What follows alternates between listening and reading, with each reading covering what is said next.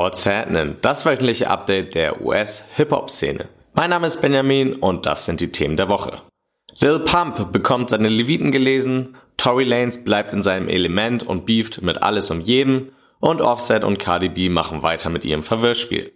Dazu beleuchten wir die Frage, ob Travis Scott beim Super Bowl spielen sollte oder nicht. Das und alles, was sonst noch diese Woche in Übersee passiert ist, erfahrt ihr jetzt. Also, what's happening?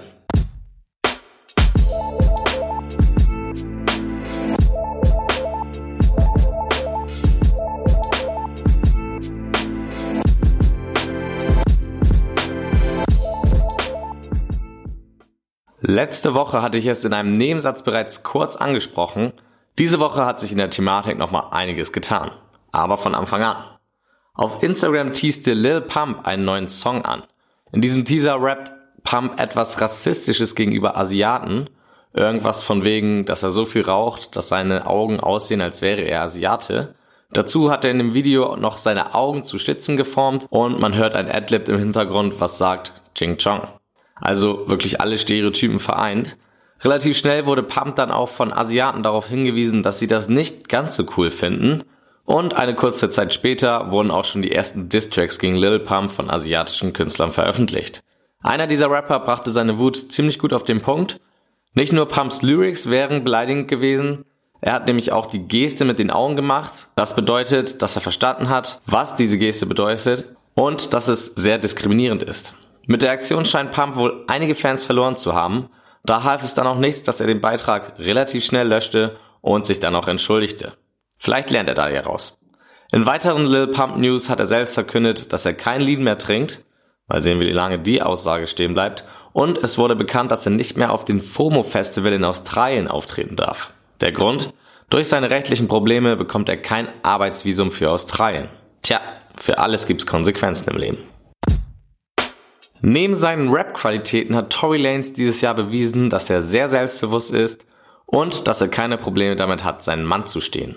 So auch diese Woche, als ein gewisser Royster 59 meinte, dass Tory den freundschaftlichen Battle mit Joyner Lucas nicht gewonnen hätte. Ein einfaches Nein reichte hier aus, um Tory dazu zu bewegen, Royce verbal auf Twitter zu attackieren und sich über die aktuelle Karrieresituation von Royce lustig zu machen.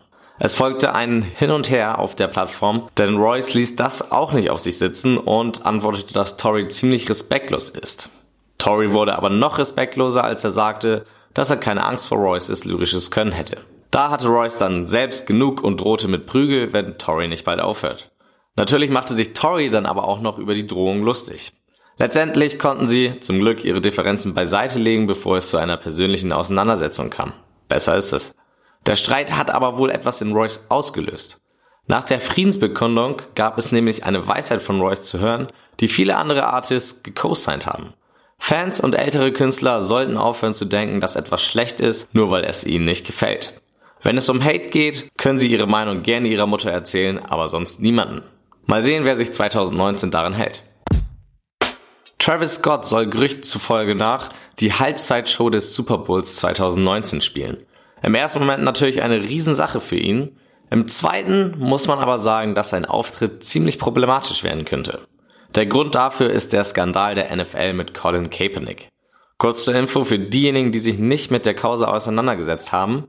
Kaepernick protestierte vor NFL-Spielen gegen Polizeigewalt gegen Dunkelhäutige in Amerika, indem er sich zur Nationalhymne nicht erhob, sondern hinkniete.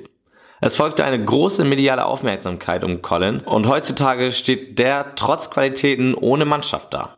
Viele meinen, dass die NFL Druck auf die Vereine ausübt, damit sie Kaepernick nicht verpflichten. Das ist natürlich eine Riesensache. Aus Solidarität zu Kaepernick und wofür er steht, haben in diesem Jahr dann viele Prominente die NFL boykottiert.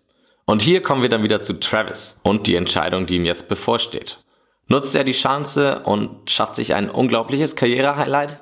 Oder lehnt er es ab, weil das Risiko zu groß ist, als Heuchler abgestempelt zu werden? Diese Frage versucht jetzt mehr oder weniger die Gesellschaft in einer großen Diskussion zu beantworten. Sowohl Jay-Z und Meek Mill als auch Al Sharpton und Michael B. Jordan haben sich gegen eine Halbzeitshow von Travis ausgesprochen. Und Cardi B soll übrigens die erste Kandidatin für die Halbzeitshow gewesen sein. Sie lehnte aber wegen Kaepernick ab. Hier heißt es also auch wieder abwarten, was passiert. Die Beziehung von Offset und Cardi B wird immer verwirrender. Zuerst beschwerte sich Offsets Vater, dass Cardi B die Beziehung der beiden Rapper und das Ende eben dieser so öffentlich machte. Kein Wunder, denn Offset hat dadurch viel Hate dafür bekommen, dass er seine Ehefrau betrogen hat und das, obwohl die beiden schon ein Kind haben. Zu Recht natürlich. Offsets Vater meinte auf jeden Fall, dass Cardis Verhalten sehr kindlich wäre. Dazu kommt, dass Cardi laut dem Vater als Trotzreaktion das erste Foto von ihrer gemeinsamen Tochter Culture veröffentlicht haben soll. Eigentlich sollte das Foto nämlich das Cover von Offsets Album werden. Wo das bleibt, weiß man übrigens immer noch nicht. Und während Offsets Vater Stress machte, ließ Cardi selbst verlauten, dass sie den Sex mit dem Ex vermisse. Ein paar Tage später wurden Offset und Cardi dann auch schon wieder zusammen in Puerto Rico gesichtet. Sind die beiden etwa wieder zusammen? Anscheinend nicht. Denn Cardi sagte, dass die beiden nur zusammen im Urlaub waren, damit sie mal wieder Sex haben kann. Okay. In anderen Cardi News diese Woche hat sie ihr Musikvideo zu Money veröffentlicht. Mit Culture und sehr viel nackter Haut. Bei Offset war die Woche von Beef bestimmt. Ein Mitglied der Gruppe Bone Thugs and Harmony, Lazy Bone um genau zu sein, meinte nämlich, dass die Migos nicht die beste Musikgruppe aller Zeiten sind, wie die Migos gerne immer selbst behaupten. Lazy beleidigte die Migos dann noch insofern, dass er ihnen einen neuen Tourbus besorgte. Einen Müllabfuhrwagen. Da reagierte Offset dann und meinte, dass die beiden ja einfach mal ihren Kontostand vergleichen könnten. Von da an ging es dann hin und her mit den Tweets. Hier stellt sich natürlich die Frage, ob Erfolg gleich der Kontostand ist oder nicht. Letztendlich ist das alles aber egal, denn ich will eigentlich nur das Offset-Album endlich haben. Freitag, der 21. Dezember, war nochmal ein heiß erwarteter Release-Tag für Hip-Hop. Warum? Deswegen. 21 Savage hat sein zweites Studioalbum nach eineinhalb Jahren Pause veröffentlicht und, meiner Meinung nach, voll abgeliefert. I Am Greater Than I Was heißt der Titel des Projekts und das Versprechen löst 21 auch ein. Die Verbesserungen von Issa Album zum jetzigen Projekt sind deutlich zu hören. Das, was 21 ausmacht, harte Beats, innovativer Flow, Humor, wurde jetzt nochmal perfektioniert und auch die Feature-Gäste liefern total ab. Hervorzuheben sind hier vor allem Childish Gambino und J. Cole. Coles Verse ging auch aus zwei Gründen ein wenig viral. Zum einen erwähnte Cole Tekashi 69 und will, dass wir für ihn beten. Zum anderen meint Cole, dass einige Rapper ihre Streaming-Zahlen faken. Er nannte zwar keine Namen, aber allein diese Aussage ist schon interessant genug. Allen in allem also ein Daumen hoch für 21 Savage neues Album. Neben 21 haben noch zwei vielversprechende Newcomer-Projekte am Freitag veröffentlicht. A Boogie with the Hoodie hat sein Follow-up zu The Bigger Artist gedroppt.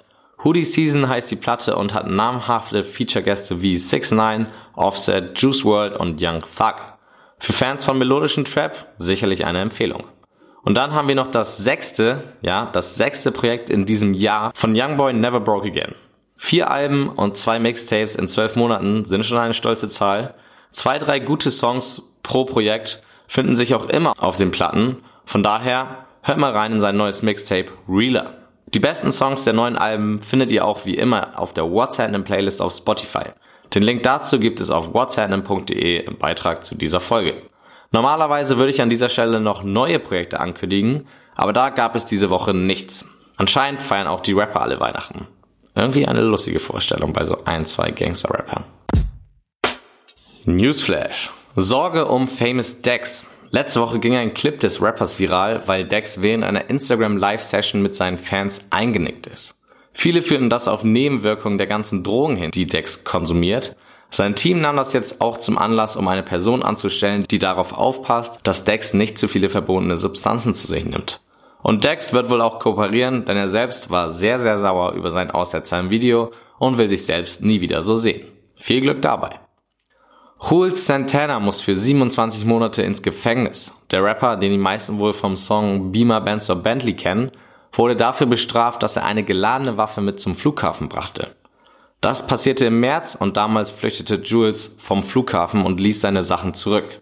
Eine Polizeifahndung und zwei Tage später stellte er sich dann aber selbst bei der Polizei. Und jetzt, rund neun Monate später, ist das Urteil gefallen und Jules muss für die nächsten zwei Jahre und drei Monate hinter Gittern. Meek Mills Entourage läuft einem Ruf hinterher. Schon öfters haben sie nämlich für Meek Leute angegriffen, Quentin Miller und Beanie Siegel beispielsweise. Das aktuellste Opfer scheint wohl Rich the Kid zu sein.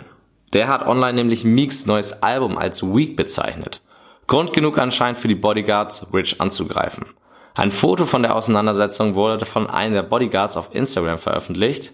Rich dementierte zwar, dass er es ist, aber die Person auf dem Bild sieht schon sehr nach ihm aus.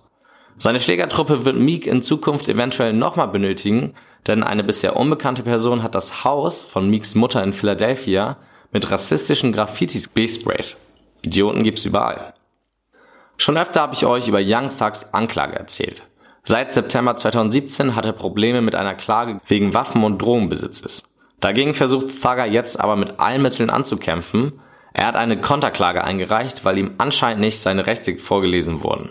Dazu meint Thugger, dass der Polizist nicht genügend Grund hatte, sein Auto zu durchsuchen. Schön, dass ihm das ein Jahr später einfällt. Mal sehen, was draus wird. I will let you know. Die Fehde zwischen Fortnite und der Hip-Hop-Community weitet sich auch immer weiter aus. Über 2 hatte ich euch bereits schon mal erzählt. Jetzt überlegen weitere Künstler, den Entwickler des Games zu verklagen. Grund sind die im Spiel vorkommenden Emotis. Emotis sind im Grunde genommen die Tänze, die in dem Spiel käuflich erwerben werden können. Diese Tänze stammen alle aus der heutigen Popkultur. Leider werden die Kreatoren dieser Tänze allerdings nicht vergütet, sondern Epic Games heimst das ganze Geld für sich ein. Je erfolgreicher das Spiel wird, desto mehr Sinn macht es dann natürlich auch für die Künstler davon Geld zu verlangen. Neben 2 Milli wollen jetzt auch Blockboy JB, Snoop Dogg, das Backpack Kid und der Schauspieler von Carlton aus Fresh Prince of Bel Air klagen.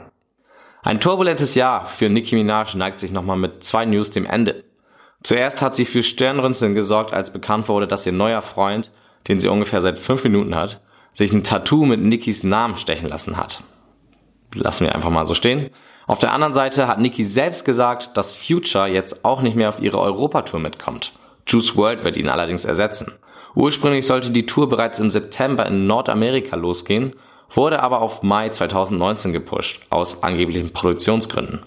In dem Zeitraum hat Future aber keine Zeit und deswegen ist er damals schon für Amerika abgesprungen und jetzt, aus nicht geklärten Gründen, ist er auch für Europa abgesprungen. Unter anderem auch nach Berlin, München und Köln wären die beiden gekommen. Mit Juice World hat Nicki aber meiner Meinung nach einen guten Ersatz gefunden. Für den Rest der Woche habe ich noch ein paar interessante Beitragstipps für euch. Der BBC hat eine ziemlich interessante Doku zu Kanye West veröffentlicht. Hauptaugenmerk sind dabei seine aktuellsten Gefühlsausbrüche. Und der zweite Tipp ist ein Interview von Kodak Black mit dem Breakfast Club. Die letzten Wochen habe ich schon öfters über Kodak und sein echt gutes Album geredet. In dem Interview bestätigt sich dann nochmal der gute Eindruck, denn Kodak ist echt ein lustiger Typ. Überzeugt euch selbst. Der Breakfast Club hat übrigens auch ein gutes Interview mit 21 Savage zu seinem neuen Album geführt. Hier habe ich 21 überraschenderweise für mich als ganz cleveren Menschen kennengelernt. Auch das sollte man sich mal anschauen. Alle Links zu den Empfehlungen findet ihr auch auf whatsapp.de im Beitrag zu dieser Sendung. Und damit entlasse ich euch für diese Woche. Folgt at WhatsAppNPC bei Instagram und bis zur nächsten Woche. Reingehauen.